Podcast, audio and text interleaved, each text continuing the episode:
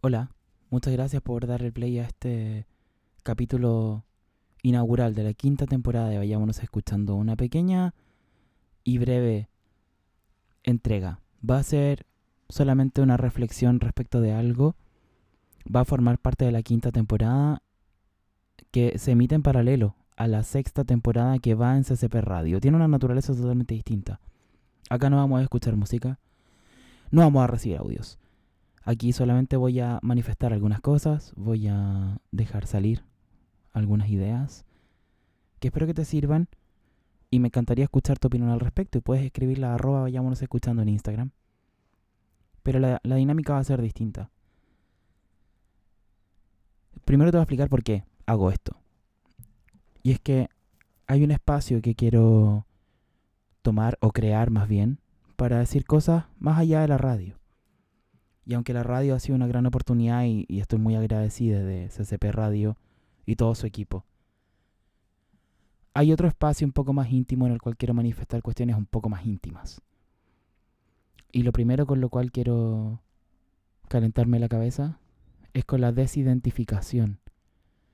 Porque estamos viviendo un momento de alza de la búsqueda de identificación. Surgen nuevos conceptos para nominar, por ejemplo, las identidades de género en función de que las personas puedan encontrar un espacio en el cual su existencia tenga un nombre adecuado. Pero hay otro fenómeno y hay otro proceso que es el de desidentificar, el dejar de ser, que no está siempre ligado con lo trans.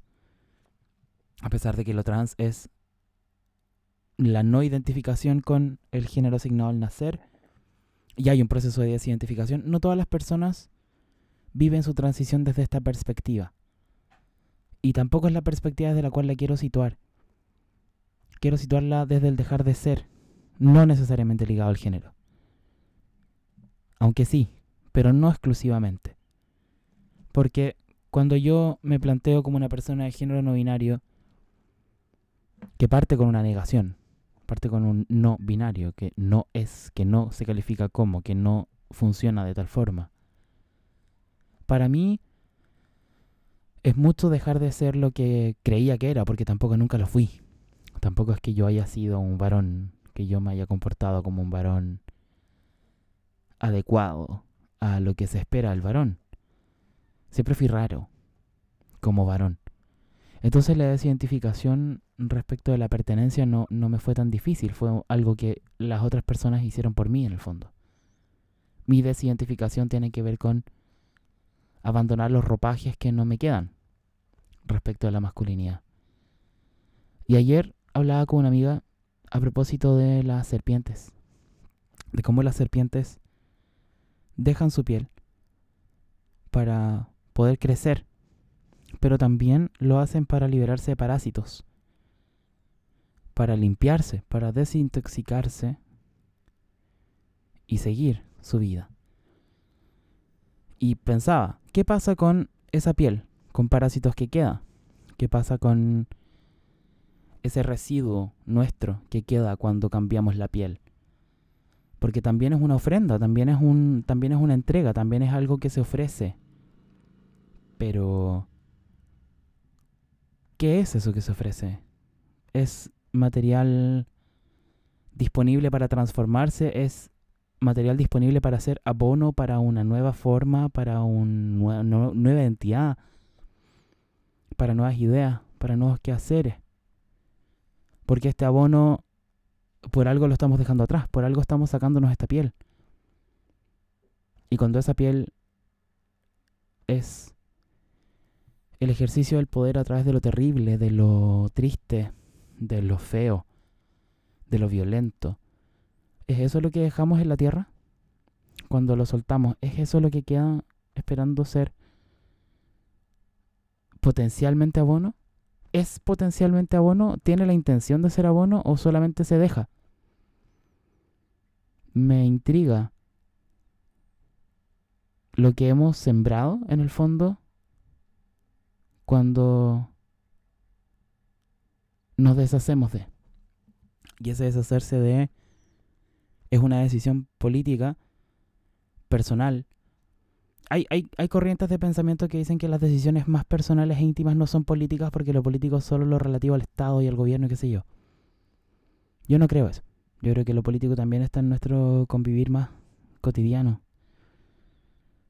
Y en eso, para desidentificar, tenemos que primero lograr identificar lo que queremos deshacer, lo que queremos soltar, de lo que queremos lo que queremos expulsar de nuestro cuerpo. Nuestro cuerpo en ese sentido como un cuerpo también simbólico y espiritual, no solamente físico. Y no sé si corresponda también cuestionarse el si esto es útil, no, no solo para mi proceso, sino si esto es material orgánico disponible para que sirva para algo más.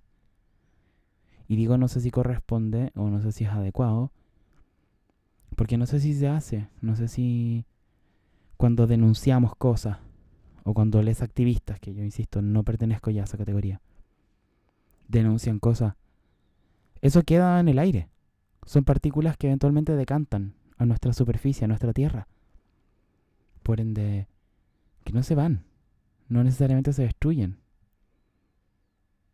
Y ahí está mi preocupación, porque por un lado sí, se han identificado un montón de cuestiones que están súper mal, pero a través de identificarlas se nominan. Y no quiero decir que esta nómina termine dándole idea a las personas más jóvenes.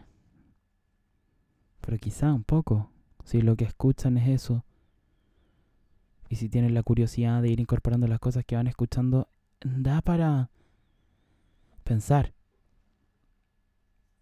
cuán limpio es nuestro desecho cómo gestionamos nuestra basura emocional, política, psíquica, simbólica, filosófica y religiosa.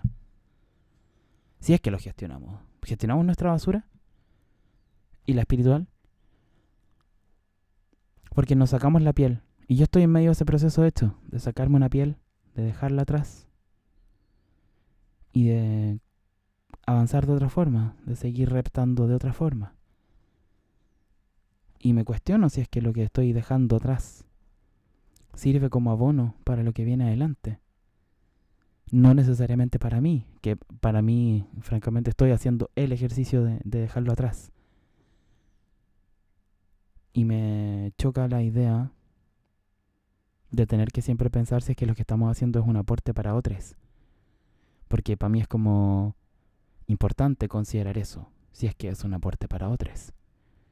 Pero no siempre, porque francamente si así hubiese sido siempre, si fuese la tónica, si fuese la norma, muchas cosas no ocurrirían ni habrían ocurrido. Entonces, da para reflexionar, que es un poco lo que vamos a hacer en este tipo de podcast, en esta edición. Esto fue, no sé qué te parece, espero que te guste. Para mí fue un ejercicio necesario. Siéntete la libertad de escribirme a arroba vayámonos escuchando, de mandarme mensajes en nuestra página de Anchor. Y por supuesto de seguirnos todos los jueves a las 9 de la noche en ccpradio.cl. Gracias por escuchar, que estés súper bien.